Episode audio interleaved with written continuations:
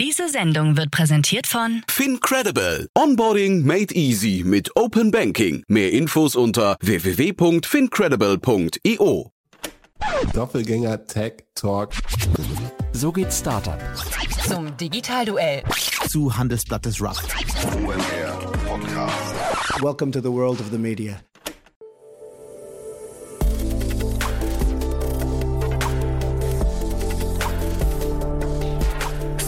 Insider Daily. Media Talk. Die wichtigsten Startup-Medien im Dialog. Herzlich willkommen zu Startup Insider Media Talk. Mein Name ist Jan Thomas und heute spreche ich mit Alexander Mrotzek, dem Gründer und Podcast-Host von Digitale Optimisten. Darüber haben wir gesprochen. Ein sehr, sehr spannendes Gespräch, finde ich. Alexander hat da wirklich ein ganz, ganz tolles Podcast-Format ins Leben gerufen, das ja knapp vor der hundertsten Ausgabe steht, also auch schon lange dabei. Sehr, sehr inspirierend, denn er hat wirklich hochkarätige Gäste und stellt diesen Gästen vor allem immer die Frage, welches Startup sie eigentlich gründen würden, wenn sie jetzt nochmal gründen würden. Deswegen geht es unglaublich viel um Ideen, aber es geht natürlich auch um Markteinblicke, um Perspektiven, um Meinungen und auch wirklich fundiertes Know-how. Deswegen, es lohnt sich, diesen Podcast mal anzuhören. Aber wenn ihr euch ein eigenes Bild machen wollt, dann ist wahrscheinlich dieses Gespräch jetzt hier der ideale Einstieg. Hier also Alexander Motzek, der Gründer von Digitale Optimisten. Werbung. Hi, hier ist Nina, Content Managerin bei Startup Insider. Suchst du deine nächste große berufliche Herausforderung? Dann melde dich bei uns. Wir suchen aktiv nach neuen Teammitgliedern, die Startup Insider zum führenden Informationsmedium der deutschsprachigen Startup-Szene machen wollen. Aktuell suchen wir Sales Manager, Customer Success Manager, Finanzmanager sowie Werkstudenten in den Bereichen Sales, Product und Content. Aber auch wenn keine passende Stelle dabei ist, melde dich trotzdem bei uns. Wir suchen immer nach leidenschaftlichen Menschen, die mit Startup Insider Großes bewegen wollen. Also, um mehr zu erfahren und dich zu bewerben, geh jetzt ganz einfach auf startupinsider.de/slash insider. Startup Insider Daily. Media Talk. Sehr schön, ja, ich bin verbunden mit Alexander Motzek, dem Gründer von Digitale Optimisten. Hallo Alexander. Hallo Jan, freut mich hier zu sein. Freue mich auch sehr, dass wir sprechen. Du bist ja in der Szene kein Unbekannter. Du, äh, das, das liegt, glaube ich, an deiner Vergangenheit und an dem Hut, den du gerade aufhast, ne? Also der Haupthut. Ja, wenn du das sagst. Ja, ich meine, du bist glaube. wahrscheinlich äh, so in der Szene vernetzt wie kaum ein anderer. Das Ach, ja, heißt, äh, ja. I'll let you be the judge. Ja, nee, also tatsächlich kennen wir uns ähm, über deine Rolle bei Oetker Digital, ne? Ähm, und äh, hab, hab gesehen, das machst du auch weiterhin fleißig, ne? Genau, richtig, Ja. ja. Ja. Wollen wir darüber ein, zwei Sätze verlieren oder wollen wir einsteigen direkt in digitale Optimisten? Wie du magst, was dich und die Hörer interessiert. Klar, wir Ja. können äh, gerne auch darüber reden, ähm, klar, oder über digitale Optimisten, wie du möchtest. Nee, dann lass uns doch mal kurz einmal so deinen Blick auf diese, also Oetker Digital, ein spannendes Projekt. Vielleicht kannst du einmal kurz umreißen, was ihr da macht. Vielleicht ist das so ein, ein guter Einstieg. Ja, gerne. Also die Oetker-Gruppe ist eine sehr etablierte Gruppe in Deutschland. Die äh, Dr. Oetker, ich glaube, das kennt jeder, gibt seit 130 Jahren.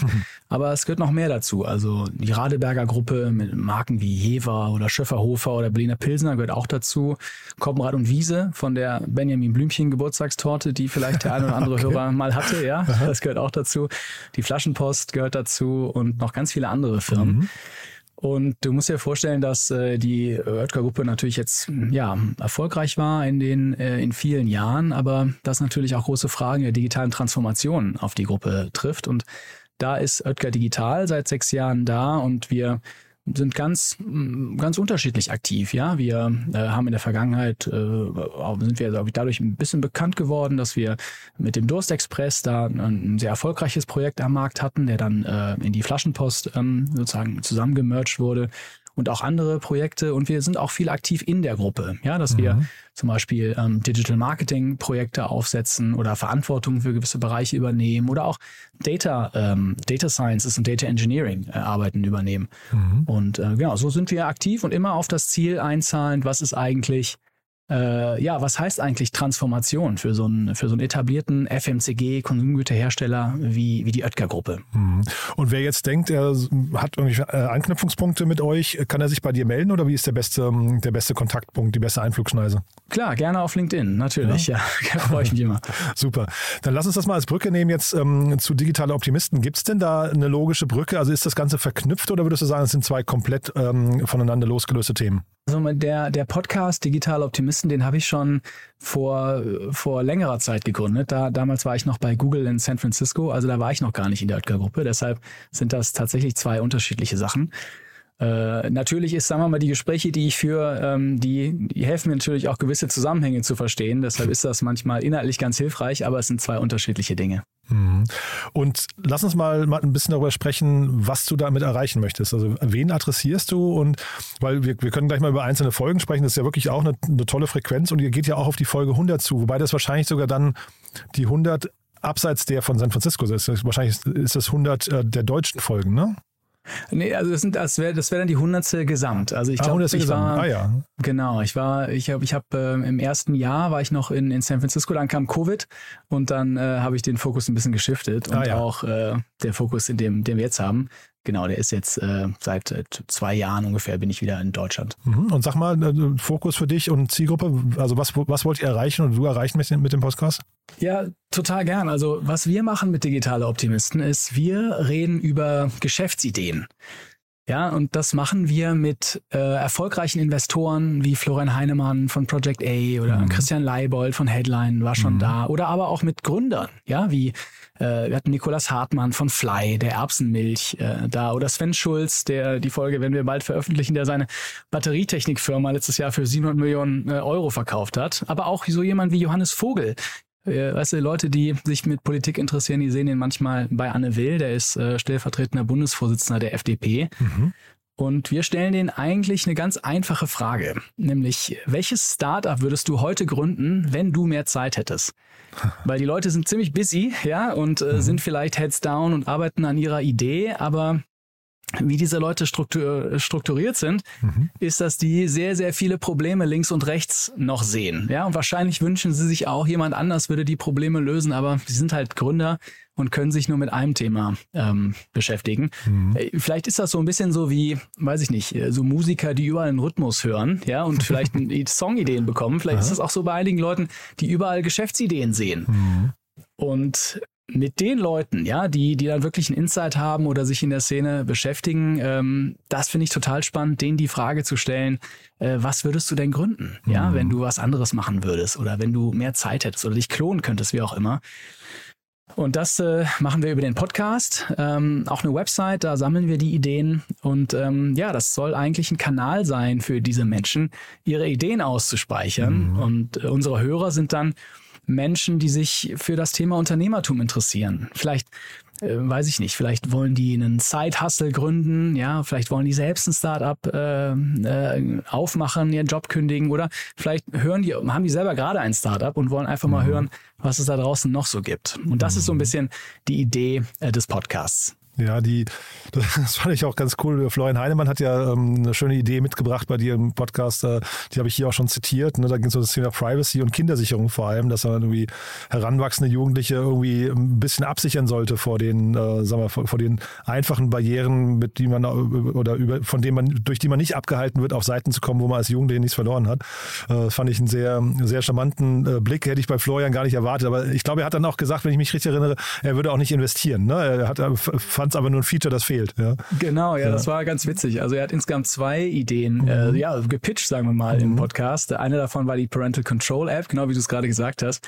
Da äh, war, haben wir so ein bisschen drauf rumgedacht und da waren wir so ein bisschen zu ähm, abhängig von Apple, ja, wenn die jetzt plötzlich doch ihre Marktmacht auf so eine richtige Lösung äh, fokussieren, vielleicht ist man dann weg. Ein bisschen so, weißt du, wenn man vielleicht früher eine Podcast-App gebaut hat und dann kam äh, doch Apple Podcasts und äh, oder eine Wecker-App oder sowas. Sowas gab es ja immer mal wieder. Mm, Aber eine andere äh, Idee, die er hatte, das fand ich auch ganz spannend, das war äh, letztlich eine Digitalberatung für den Mittelstand. Ja, und das, der Gedanke, den, den Florian da hatte, ist, äh, Hersteller, die aktuell noch keinen, ja, keinen so guten Zugang zu ihren Kunden haben, keinen direkten Zugang zu Kunden, denen würde er gerne helfen, halt diesen direkten Kundenkontakt herzustellen. Also CM-Systeme, Shop-Systeme, also eine Kombination aus einer Beratung und Wissen darüber, wie man Tech-Stacks aufbaut. Und das fand ich deshalb ganz spannend, weil ich meine, Florian Heinemann ist einer der ja, äh, super erfolgreichen äh, Investoren Deutschlands, aber beide Ideen sind nicht so wirklich VC-ready. ja, ja, stimmt, das ja. einige eine Parental ja. Control App, mhm. äh, kann man noch vielleicht den Case machen, aber äh, eine Agentur, da würde wahrscheinlich kein VC rein investieren. Deshalb muss mhm. er vielleicht nochmal wiederkommen und nochmal eine andere Idee pitchen. Aber man sieht an dem Beispiel, wie tief ihr reingeht. Ne? Das heißt, also da, da diskutiert ihr auch so eine Idee schon relativ lange rum und äh, untersucht die auch oder durchleuchtet die von verschiedenen Seiten. Ne? Ja, das, das macht ja auch Spaß, ja. Mhm. Also, äh, sagen wir mal, es ist ja auch, äh, wenn du so, ein, so einen Spark hast und wenn da sich dann noch zwei, drei andere Ideen entwickeln daraus, ähm, das, das finde ich ganz, ganz, ganz witzig. Wir reden auch oft darüber, äh, wie man eigentlich die ersten Kunden finden könnte oder mhm. was man eigentlich als allererstes machen könnte, um eine Nachfrage zu testen oder so. Ähm, da, das versuchen wir schon auch zu machen, ja, das stimmt. Mhm. Und mit dem, äh, sagen wir, mit Mittelstandsberatung oder Produ produzierendes Gewerbeberatung, da trifft er ja schon bei dir auch einen ziemlichen Nerv, ne? Das wäre ja so ein Thema eigentlich, da fühlst du genau. dich fast zu Hause, oder? Ja, da, da, ja. da, da habe ich natürlich einen Link, das stimmt, ja, ja da, Da, das stimmt, da bin ich viel unterwegs, hast du recht. Und trotzdem die Gastauswahl, ähm, Johannes Vogel hast du gerade erwähnt, zum Beispiel, wie passt der jetzt da rein und was, äh, die Folge habe ich nicht gehört, was hat der für eine Idee mitgebracht?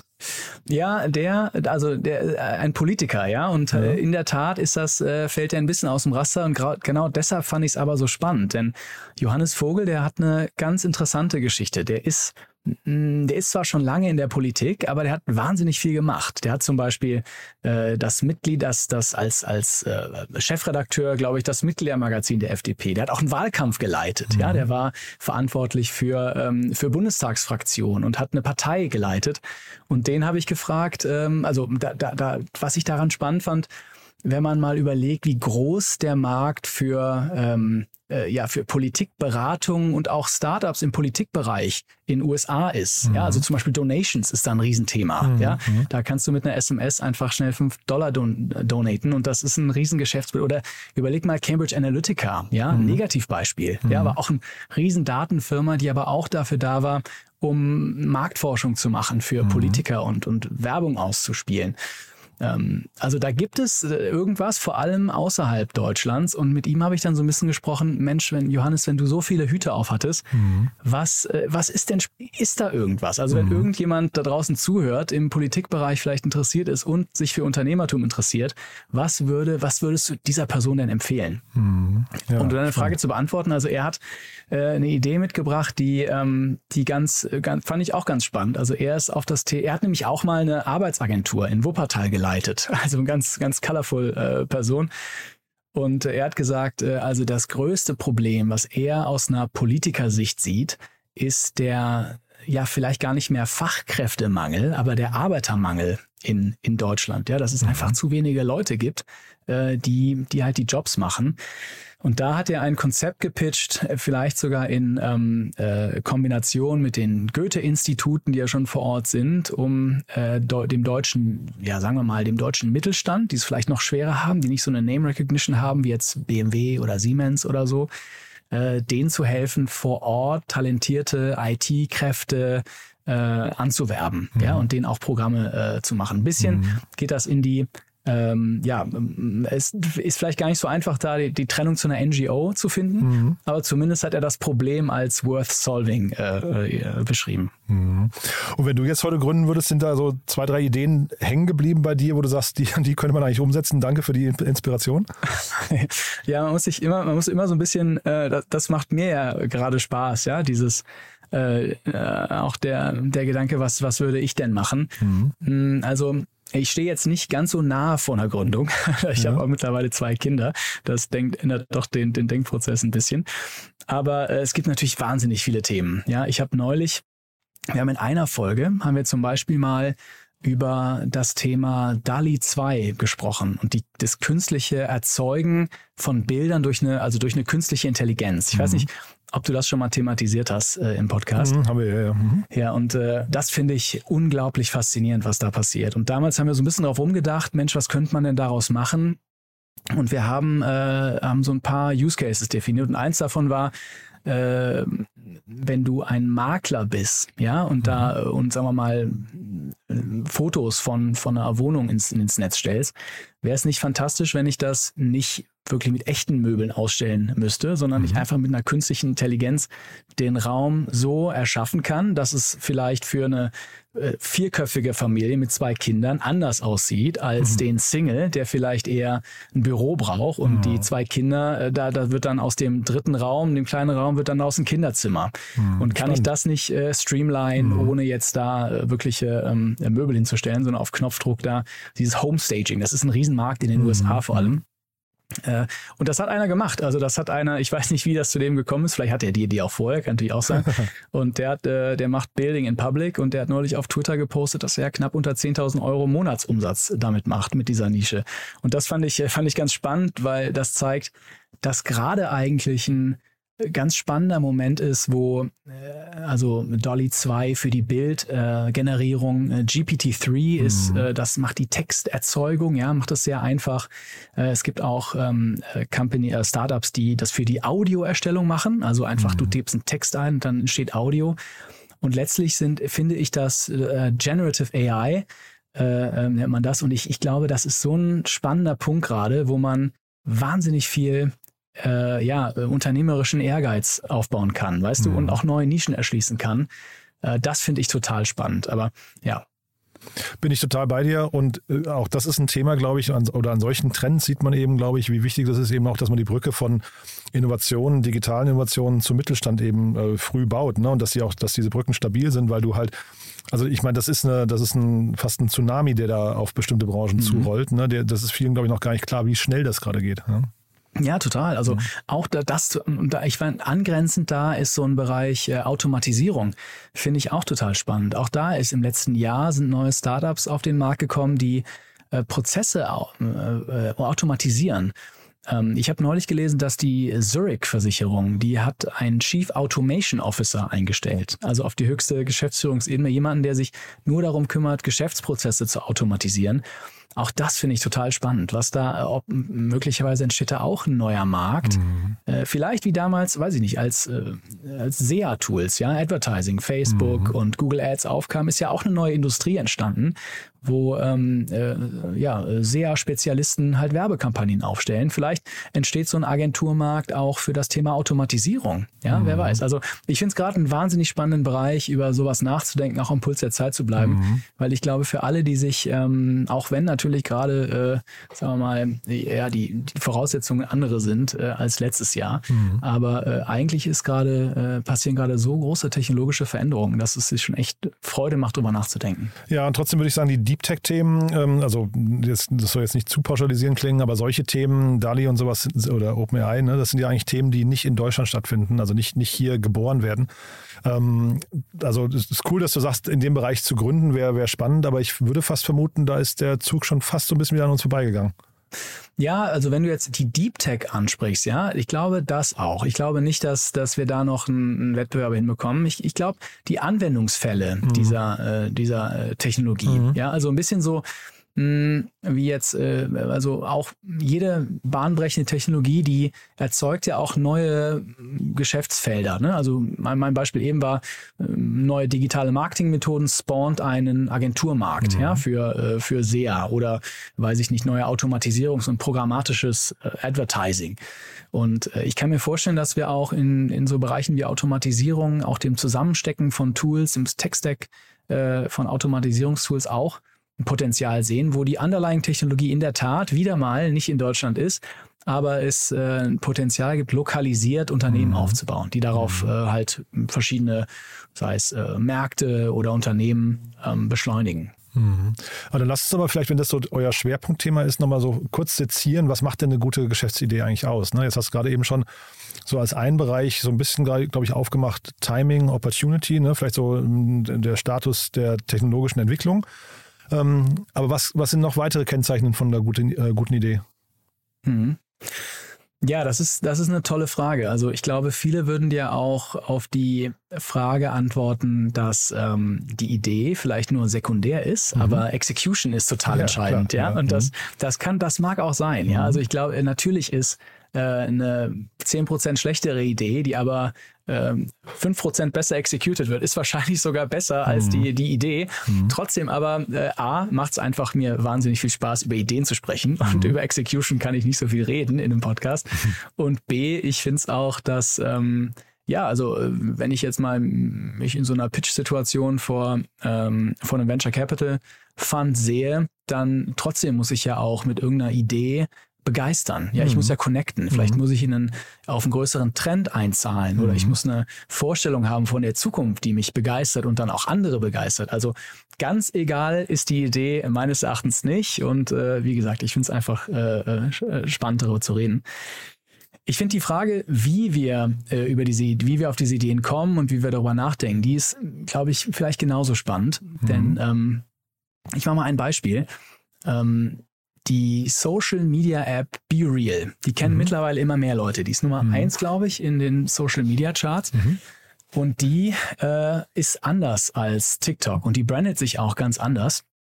Die sagt doch, sie ist das Anti-TikTok. Also einmal am Tag kriegt man eine Notification, man macht ein Foto, äh, ja, und sonst kann man, ich glaube, nicht die Fotos von den, den Freunden sehen.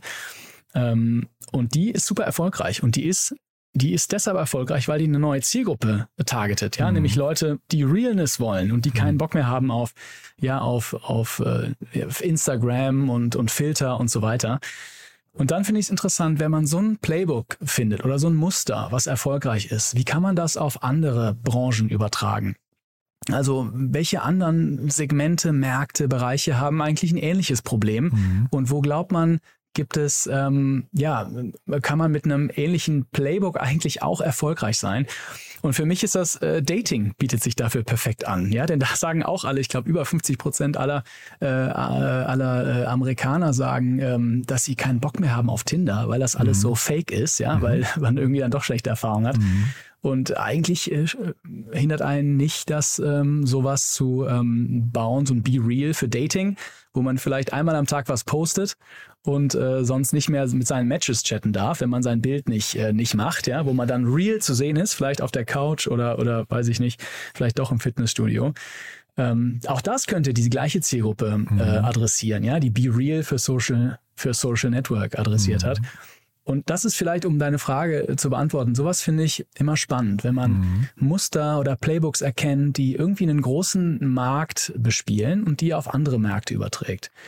Aber ein anderes Beispiel ist, äh, also man kann es auch äh, wirklich, wenn man anfängt, so darüber nachzudenken, dann sieht man wirklich sehr viel. Ähm, ein anderes Beispiel, was auch immer eine, eine ganz spannende Quelle ist für Geschäftsideen, ist, wenn man sich die Annual Reports von, also die, die Jahresabschlussberichte von börsennotierten Firmen durchliest. Und neulich habe ich, ähm, hat mal, hat jemand äh, äh, mir was zugeschickt, der äh, war von 1-800 Flowers. Das ist ein amerikanischer das Unternehmen.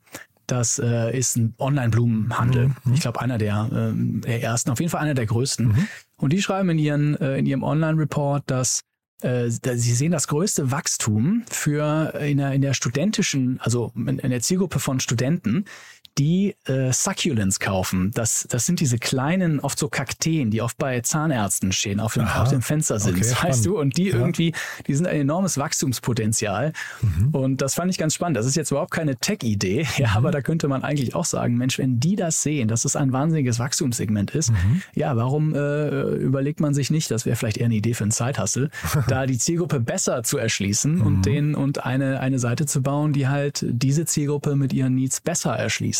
Also was ich sagen will, ist, ähm, es ist schwer zu sagen, welche Idee gut ist oder nicht. Ich glaube, sie brauchen einen kleinen Spark, ja, sei es irgendwie ein Muster, was man irgendwo erkennt oder irgendeinen äh, Marktdemand, aber am Ende ist es, äh, ja, ist es äh, löst, vielleicht kann ich es doch noch besser beantworten, löst eigentlich, gibt es da so ein großes Problem, that's worth solving, ja, dass das jemand unbedingt lösen muss und dass Leute, äh, auch potenzielle Kunden, eine gewisse Trägheit überwinden können, um auf eine neue Lösung zu, äh, zu gehen. Und das ist so ein bisschen der, in so einer frühen Phase, der Test, den wir uns immer anschauen, ist das Problem groß genug, Und wenn wir glauben, ja, dann ist es, glaube ich, ein schönes Konversationsthema für einen Podcast. nee, sehr cool. Also das heißt, eigentlich, also erstmal dieses mit offenen Augen durch die Welt gehen, sich inspirieren lassen und über Dinge nachzudenken, das ist, glaube ich, super spannend. Und ich glaube, das zeichnet fast jeden Unternehmer aus, ne? dass man eigentlich, man hat zwar seinen Fokus auf das eigene Thema und trotzdem guckt man so links und rechts, dann die Leute eben mal zu fragen, was, was fällt dir noch äh, ein an weiteren Ideen oder was hat dich irgendwie noch, was ist dir begegnet? Aber jetzt gerade, wenn ich das mitnehme, das war eben so zum Beispiel Markterschließung oder einen Markt zu entdecken, wo Leute genervt sein könnten. Ne? Dieses Be Real-Thema, das war ja eigentlich so, oder auch im Dating-Bereich, ähm, wo man einfach das Gefühl hat, da sind die Nutzer bereit, zumindest teilweise bereit für einen Wechsel. Ne?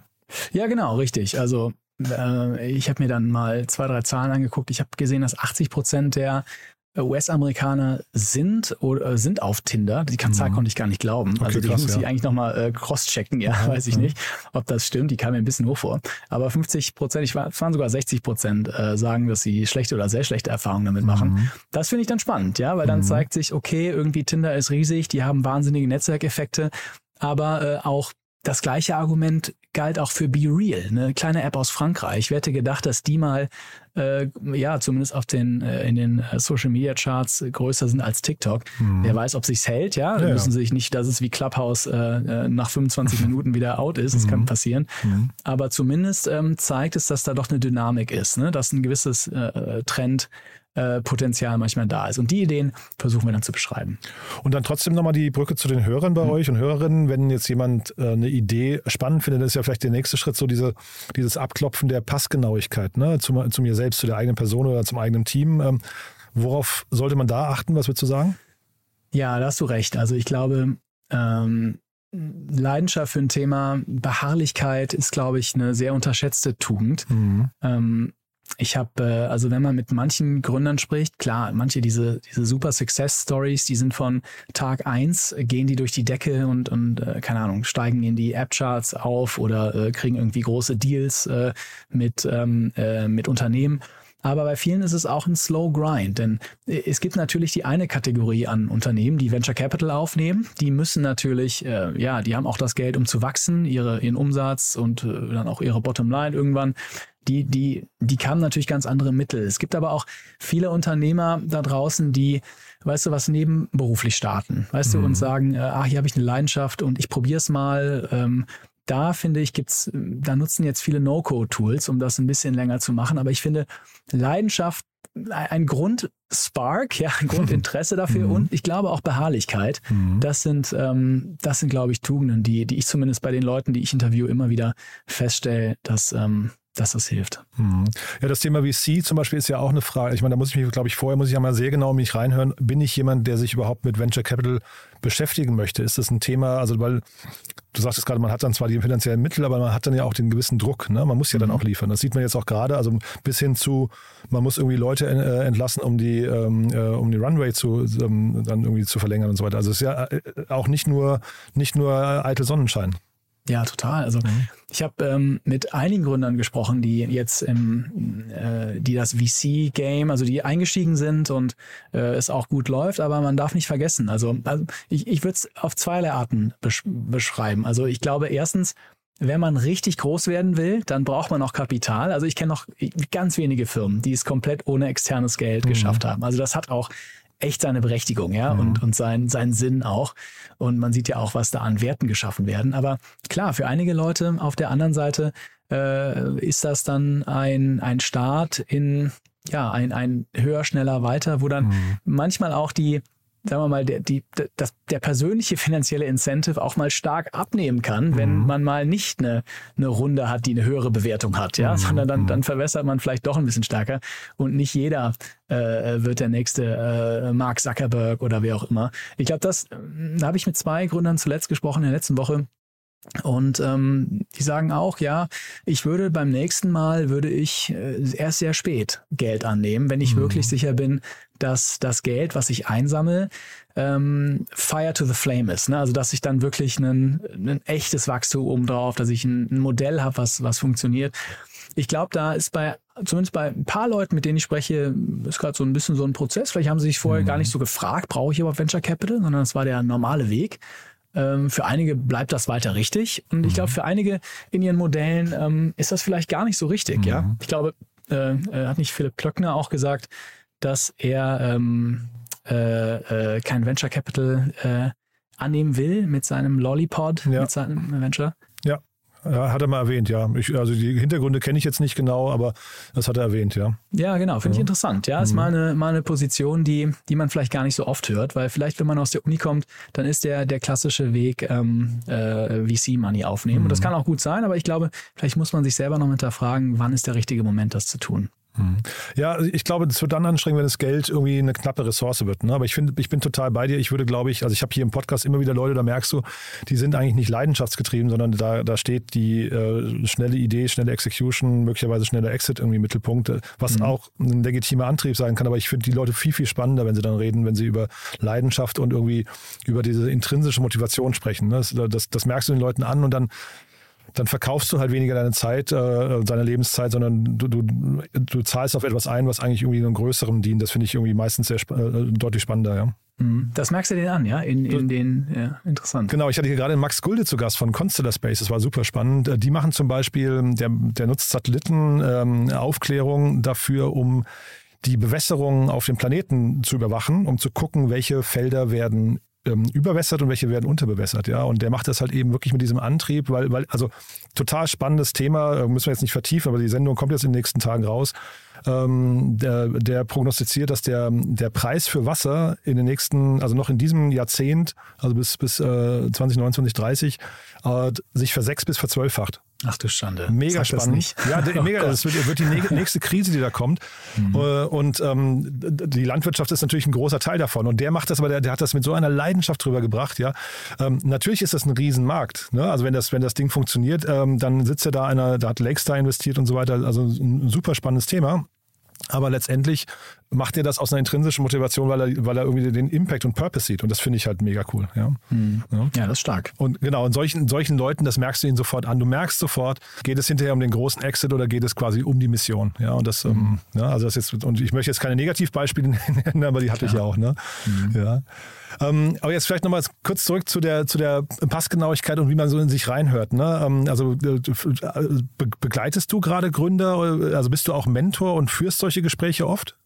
Ja, also mm, ich, ähm, ja, ich bin, ich bin Mentor im German Accelerator. Das ist noch aus meiner Zeit in den USA. Das ist ein, ähm, äh, ein, ein, ein Verein, der sich darum kümmert, deutschen Unternehmern, die den Sprung in die USA machen wollen, ein bisschen zu zeigen, wie das Ökosystem funktioniert, vielleicht auch die eine oder andere Tür zu öffnen. Ähm, das mache ich schon, aber es ist doch deutlich weniger geworden, wobei mir die Arbeit doch ziemlich viel Spaß macht. Ja?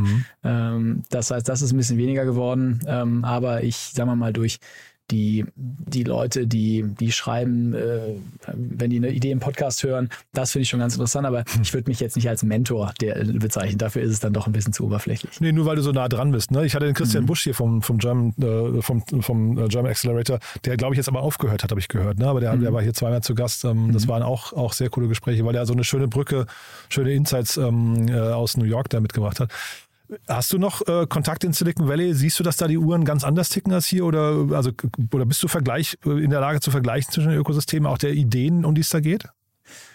Ja, das ist eine, das ist eine riesige Frage. Ähm, das ist, das ist so vielschichtig. Also ich glaube, was ich immer bewundert habe und bewundere in den äh, im, in, in, in San Francisco und im Silicon Valley ist die Tatsache, dass äh, gefühlt jeder, äh, ich habe da, ja, ich habe schon gesagt, ich habe damals für Google gearbeitet, jeder hatte da einen Side-Hustle oder einen Gedanken, ja, oder irgendwie Mensch, das ist eine Idee und ist, äh, ist da war da sehr unternehmerisch unterwegs und das auch manchmal und das hat sich vielleicht auch nur in meinem Kopf abgespielt, ja, aber manchmal, wenn man in einem Café sitzt und alle sitzen vor ihren MacBooks, äh, dann denkt man sich manchmal, okay, äh, wer sitzt hier, ja, wer, an welcher Idee wird gerade gearbeitet, ne? und Das ich war dabei, auch- ich war anwesend. Ne? Genau, das war vielleicht ist auch übertrieben.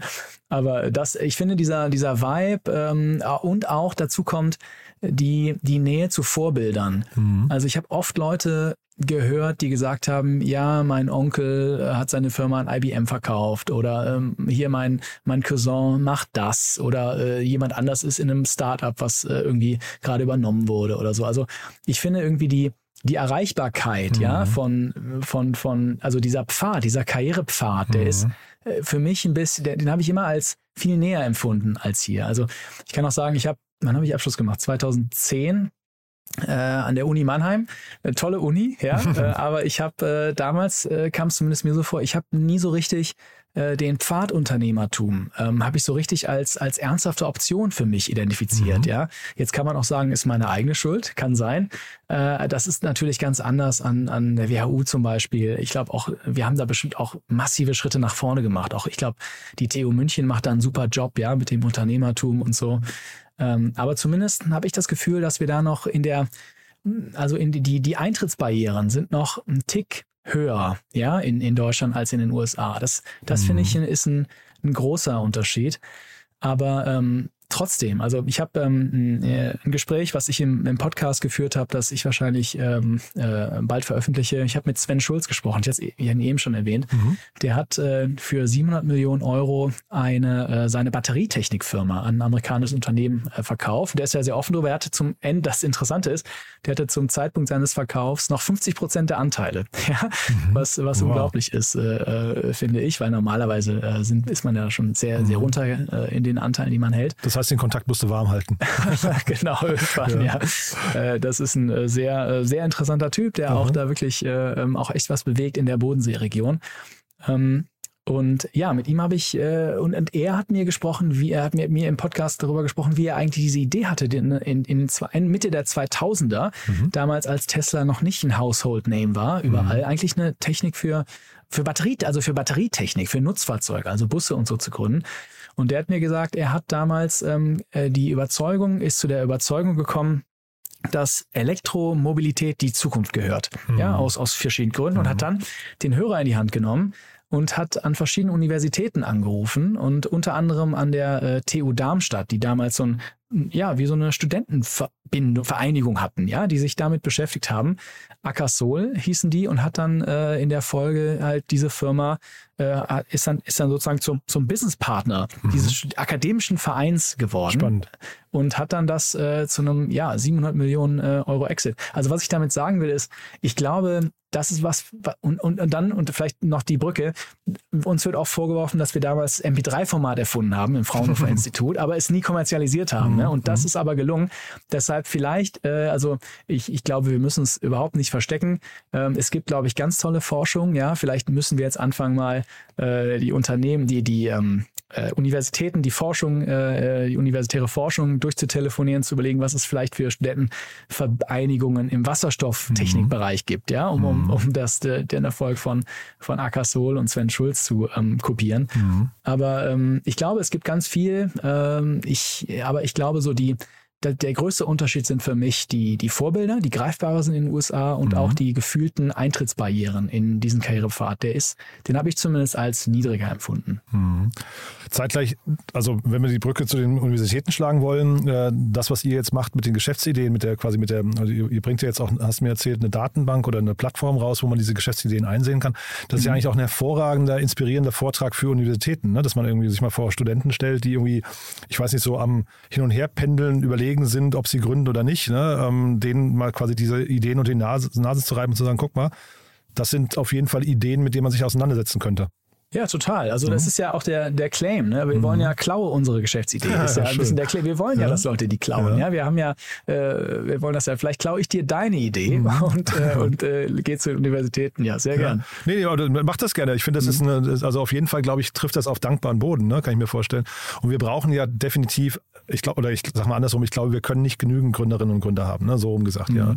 Ob wir jetzt mehr brauchen, weiß ich, ich nicht, aber. Ne? Ja. Sorry, wenn ich das noch sagen, weil ich glaube, die Zahlen, wir haben ja eben über die, die, die Eintrittsbarrieren gesprochen. Mhm. Und wenn du dir überlegst, wie du heute eine Website äh, live bringen kannst. Mhm. Das ist noch mal einfacher geworden als mhm. vor zwei Jahren, weißt du, wo, wo es da Thema schon für Wochenende, ne? Also wenn überhaupt, ja. Genau, ja. also und das heißt also, ähm, es ist wirklich greifbarer mhm. geworden und was, was, was ich toll fände, ist dieser, ähm, wenn Leute das in mhm. sich haben, den, den, dass sie den Mut entwickeln und vielleicht kann, kann das, was wir mit Digital Optimisten entwickeln, dann ja, einen kleinen Beitrag leisten. Mhm.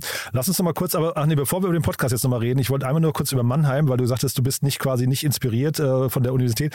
Ich hatte vor, vor zwei, drei Monaten, da muss ich eine Lanze brechen, hatte ich äh, den äh, Dui Trin hieß er, äh, zu Gast hier, der macht einen Podcast an der Uni Mannheim. Äh, der nennt sich ähm, Speak mit Q hinten, äh, mit Q. Und mhm. das Ganze ist quasi ein Ableger von dem Q Summit. Und das ist ein, eine Veranstaltung, die eben an der Uni Mannheim passiert. Äh, großartige Veranstaltung, tolle Speaker, die die da jeden, äh, jedes Jahr auf die Beine stellen. Glaube ich jetzt zum fünften oder sechsten Mal. Ist, glaube ich, die größte Startup-Veranstaltung dort in der, in der Region mit so Speakern wie Felix Oswald von, von ähm, Go Student oder wen hatten sie da, habe ich hier noch gesehen, den Biontech-Gründer und so. Also auf jeden Fall großartig. Da hat sich was getan, wollte ich damit nur sagen, um eine kleine Lanze für, für Mannheim zu brechen. Ja, unbedingt. Ja. Die, die, Alma Mater hat auch noch einen, einen Platz in meinem Herzen. Den Q-Summit gab es damals noch nicht. Nee, also das, das ist ein Zeichen dafür, Jahre, dass, es, ne? genau. dass es ja. sich äh, entwickelt hat. Ja, ja. genau. Aber dann nochmal zurück zu eurem Podcast. Ähm, ihr habt ja auch verschiedene Rubriken. Vielleicht magst du uns da nochmal kurz durchführen, weil ähm, die, die folgen ja wahrscheinlich äh, eigenständigen Formatlogiken, ne? Ja, du hast recht, ja. Also es gibt ähm, wir, äh, also das, äh, das ein Format, was wir, was wir haben, ist Deep Dives. Das heißt, da sprechen wir zum Beispiel, ich bleibe mal bei dem Beispiel mit Sven Schulz, mit der Batterietechnikfirma mhm. oder ähm, mit Florian Heinemann, also Leuten aus der, aus der Branche, die dann irgendein Expertenwissen haben. Ja, mhm. und äh, jetzt im Beispiel von Sven Schulz, dann fragen wir ganz tief in die ähm, Elektromobilität und Batterietechnik. Was ist das? Was gibt's da für Geschäftsideen? Was sind ungelöste Probleme? Wo würdest du heute was gründen? Das ist das äh, Format ähm, Deep Dive. Wir haben auch ein Format, äh, das heißt Unicorn Ideas. Da spreche ich mit meinem Co-Host äh, Samuel Schneider, der auch Gründer ist von Journeyman. Das ist eine Karriereplattform für Handwerker. Mhm. Und mit dem äh, diskutieren wir alle zwei Wochen, sprechen wir über ja so random Ideen, die wir so sehen, ja, die uns auffallen. Zum Beispiel, also ich habe ein paar Beispiele schon genannt. Ein drittes Format, was wir haben, heißt ähm, Heroes Grow. Mhm. Und das ist, äh, das macht mir große Freude, weil da reden wir über sechs Monate. Äh, jeden Monat machen wir ein Check-in mit drei Gründern. Mhm. Das heißt, äh, es ist so ein bisschen Building in Public, ja. Mhm, also cool. die drei Gründer, wir haben ganz tolle Gründer äh, da, die in ganz verschiedenen Bereichen arbeiten, äh, unterwegs sind. Und die erzählen einmal im Monat, was ist schiefgelaufen. Ja, also mhm. das Anti-LinkedIn. Da gibt's immer nur Erfolgsmeldungen, ja, aber die sagen auch mal, Mensch, ich habe irgendwie ein Passwort geleakt, ja, und ich musste irgendwie äh, äh drei Wochen lang nur meine, nur meinen Code neu schreiben oder so. Krass. Und das ist ganz spannend. Also äh, diese Ups und Downs, äh, auch mal wenn Finanzierungsrunden äh, nicht so gut laufen oder wenn äh, Kunden nicht so anbeißen oder an Bord bleiben. Ne? Das, das, das finde ich ganz spannend, dann über einen längeren Zeitraum die Startups zu betrachten. Das machen wir mit ähm, Heroes Grow. Und das sind eigentlich die drei äh, großen Formate, äh, die wir machen. Es gibt noch ein Format da, das heißt Big Picture. Das machen wir einmal im Quartal. Da spreche ich ähm, meistens mit Christian Leibold. Das ist einer der General Partner von Headline, ein mhm. großer Venture Capital Fund äh, über ähm, generell über Trends, die sich lohnen zu betrachten, ja, sei es jetzt Web 3 oder auch Audio äh, oder was auch immer. Und da, äh, da drehen wir etwas breiter. Aber die drei Formate, die ich genannt habe, sind eigentlich die und die drehen sich meistens um, also sehr zentral um das Thema Geschäftsideen. Mhm. Dann vielleicht nochmal kurz zu den Eckdaten. Ähm, also wie gesagt, 100. Folge jetzt kommt demnächst, äh, ne? also wenn die ähm, mhm. dürfte, dürfte nicht mehr viel passieren. Ja, ich glaube Folge 97 hatte die, glaube ich, das letzte. Ne? Stimmt. Ähm, ja. Dann die Länge der Folgen ist so immer in der Regel eine Stunde ein bisschen drüber, ne? Hätte ich äh, so Ja, gesagt, genau. Ne? Also wenn ich, genau, wir machen meistens eine Stunde. Äh, manchmal äh, äh geht es ein bisschen länger, wenn wir nicht aufhören können, dann meistens eine Stunde. Und Sprache ist Deutsch, ne, ausschließlich genau, habe ich gesehen. Und dann Deutsch, ja. ähm, die Frequenz habt, habt ihr erhöht, ne? Die war früher, glaube ich, alle zwei Wochen oder habe ich es falsch, falsch in Erinnerung? Ja, genau. Also wir haben, ähm, wir machen es mittlerweile jede Woche, äh, unter anderem auch, weil, äh, also ich glaube, ähm, äh, du, du bringst ja so viele Folgen raus. Das ist ja wirklich äh, toll, ja, unglaublich. Äh, du musst mir da mal dein Erfolgsrezept zeigen. Ach, also ja. bei uns ist einmal die Woche ist äh, das Maximum, was wir, was wir mhm. hinbekommen. Mhm. Nee, ist ja, also ich finde, find ein wöchentlicher Podcast, ähm, ne, da geht es ja immer auch also um, um das Level, auf dem man das macht, äh, ist, ja, ist ja ein tolles Format eigentlich. Ne? Mhm. Ähm, Gäste hervorheben haben wir jetzt gerade schon gemacht, aber vielleicht nochmal äh, die flankierenden Bereiche, äh, habe ich gerade schon mal angeschnitten. Vielleicht magst du mal über die Plattform, die jetzt demnächst kommt, äh, ich weiß nicht, ist Plattform der richtige Begriff dafür, aber vielleicht kannst du das da nochmal durchführen. Ja, gern. Also ähm, äh, was wir bauen wollen ist, äh, also wir wollen ein bisschen die ganzen Ideen, die, die da generiert werden, über die man spricht. Ja, manche sind, manche sind ähm, abstrus, manche sind total naheliegend, andere mhm. sind irgendwie so thought-provoking. Aber äh, mir ist aufgefallen, dass es nicht so einfach ist, also dass, sagen wir mal, dass es ziemlich aufwendig ist für Hörer, alle Podcast-Folgen durchzuhören, mhm. um in, sich inspirieren zu lassen. Das ist vielleicht nicht das beste Format. Mhm. Und was wir machen ist, wir bauen auf digitaleoptimisten.de eine, ähm, ja, eine Datenbank oder eine Plattform, wie auch immer. Also ein Bereich, in dem wir die besten Ideen von den Gründern und Investoren zusammentragen äh, und anfangen, ja auch unsere Nutzer ein bisschen mehr äh, einzubeziehen. Welche Idee ist gut? Welche Idee will jemand machen? Ja, und das Ganze so ein bisschen mehr zu strukturieren und Leuten auch ein, ein bisschen mehr einen Ort zu geben, um gebündelt auf ja, auf diese Themen hm, zuzugreifen. Also wenn ich mhm. ein Side-Hustle gründen will, ja, dann soll man da genauso was finden, wie wenn ich jetzt sage, Mensch, ich will meinen Job kündigen und will jetzt endlich äh, loslegen. Und vielleicht kann das auch ein guter Startpunkt sein, um zumindest, selbst wenn man die Idee nicht findet, aber Rezepte finden, Playbooks, wir haben über ein, mhm. zwei schon gesprochen, und sich ein bisschen inspirieren zu lassen. Das ist das Ziel äh, mhm. äh, von dieser äh, ja, Plattform. Mhm. Und digitaloptimisten.de, da gibt es eine Warteliste und wer sich da einträgt, bekommt sofort auch, habe ich gesehen, ein E-Book zugeschickt mit fünf Ideen.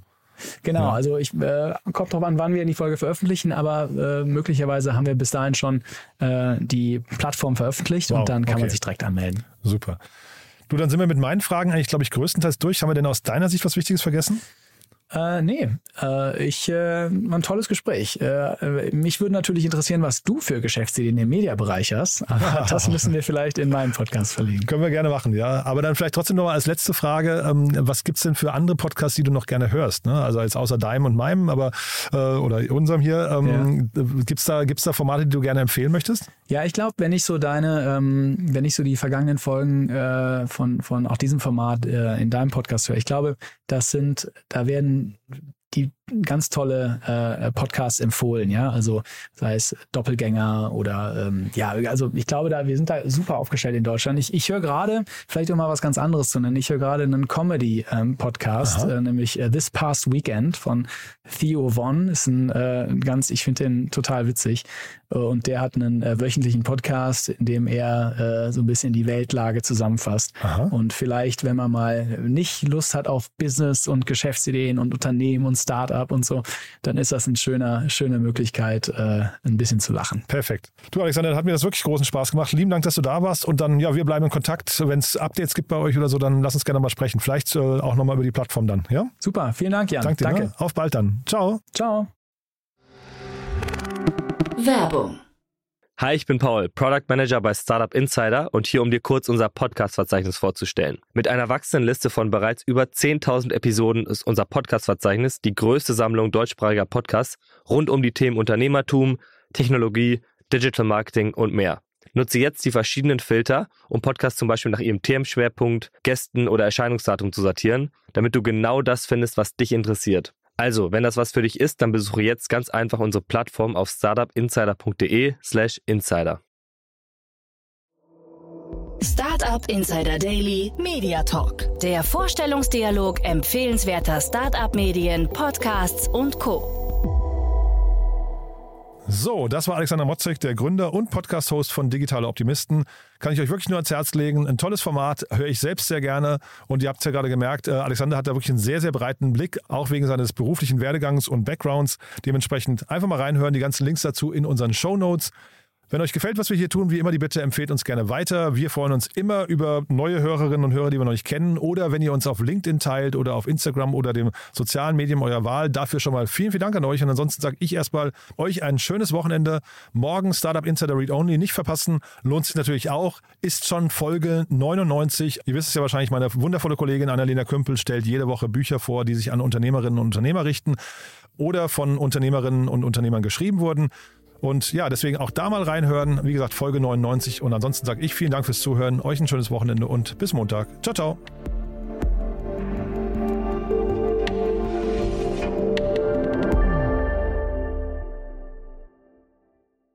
Diese Sendung wurde präsentiert von Fincredible. Onboarding made easy mit Open Banking. Mehr Infos unter www.fincredible.io.